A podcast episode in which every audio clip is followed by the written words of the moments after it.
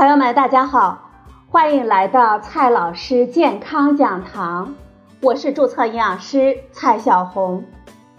今天呢，蔡老师继续和朋友们讲营养、聊健康。今天我们聊的话题是，与我们机体免疫功能密切相关的营养素有哪一些？这段时间呢，新型冠状病毒有点猖狂。引起了肺炎的流行。由于目前还没有很好的治疗措施，因此呢，注意个人防护，不给病毒侵袭的机会就显得尤其重要了。我们的个人防护呢，要做好以下几点。第一点，防寒保暖。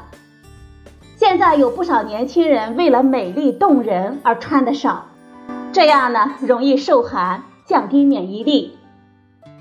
第二个重点，我们要注意生活方式的调整，践行健康的生活方式，包括个人卫生，餐前便后洗手，戴口罩，不到人群密集的场所凑热闹，以降低感染的危险。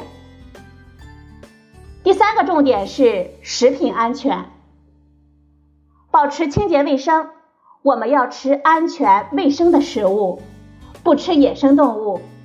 生熟食物要分开，烹调的时候要做熟煮透食物。除此之外，我们建议强化合理膳食，适度身体活动，以增强我们自身的免疫力，抵抗疾病的侵袭。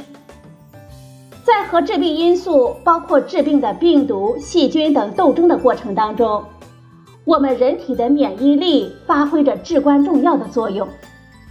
人体免疫力的高低受多种因素的影响，其中呢，营养因素起着十分重要的作用，它是维持我们人体正常免疫功能和健康的物质基础。营养不良会导致我们机体免疫系统功能受损，对病原体的抵抗力下降，从而增加感染发生和发展的风险。因此。通过合理营养，可以改善我们人体的免疫状况，增强对疾病的抵抗能力，对预防疾病的发生有重要的意义。与我们机体免疫功能关系密切的营养素呢，有蛋白质、维生素 A、维生素 C、维生素 E、铁、锌等等。接下来的，我们一一的来看一下。第一个营养素呢是蛋白质。蛋白质是我们机体免疫功能的物质基础。蛋白质摄入不足，影响我们组织的修复，使皮肤和黏膜的局部免疫力下降，排除病原菌的能力减弱，容易造成病原菌的繁殖和扩散，降低抗感染的能力。老年人。节食、偏食的人群当中，容易出现蛋白质摄入不足或者是缺乏。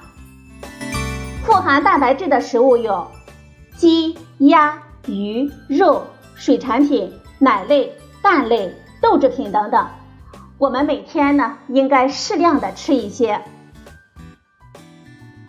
第二种营养素，维生素 A。维生素 A 对我们机体免疫系统有重要的作用。维生素 A 缺乏可以引起呼吸、消化、泌尿、生殖上皮细胞角化变性，破坏它的完整性，容易遭受细菌的侵入，增加我们机体对呼吸道、肠道感染性疾病的易感性。富含维生素 A 的食物呢，有以下这些。像羊肝、鸡肝、鹅肝、猪肝、鸡肝等等，植物性食物呢可以提供维生素 A 原类胡萝卜素。维生素 A 原类胡萝卜素在我们体内可以转化为维生素 A。胡萝卜素主要存在于深绿色或者是红黄色的蔬菜和水果当中，像胡萝卜、菠菜、芹菜、芒果、红薯等等都是富含的。第三种营养素，维生素 E。维生素 E 可以提高机体免疫功能，提高对感染的抵抗力。富含维生素 E 的食物有植物油、坚果，比如瓜子、榛子、核桃等等，还有豆类和谷类。第四种营养素，维生素 C。维生素 C 是我们人体免疫系统所必需的维生素，可以从多方面增强机体对抗感染的能力。缺乏呢，会使我们的免疫系统功能降低。维生素 C 是胶原合成必不可少的辅助物质。可以提高机体组织对外来病原菌的阻挡作用。维生素 C 也可以促进淋巴母细胞的生成和免疫因子的产生。维生素 C 呢，还能够促进干扰素的产生，抑制新病毒的合成，有抗病毒的作用。富含维生素 C 的食物呢，有以下这些：新鲜的蔬菜、水果。像鲜枣、青椒、猕猴桃、菠菜、山楂、柑橘、柚子、草莓等等。接下来呢是铁和锌对我们免疫系统的影响。铁缺乏的时候容易引起贫血，降低抗感染的能力。富含铁的食物有鸡血、鸭血、血豆腐、鸡肝、鸭肝、鹅肝、羊肝、红肉等等。锌。对我们正常免疫功能的维持有着不可忽视的作用。适量摄入锌可以增强儿童、老年人以及一些特殊病人的免疫功能，对我们的胃肠道、呼吸道感染性疾病以及寄生虫病的预防和治疗都有重要的作用。富含锌的食物有牡蛎等贝壳类的海产品、牛肉等等。最后呢，我们提醒大家。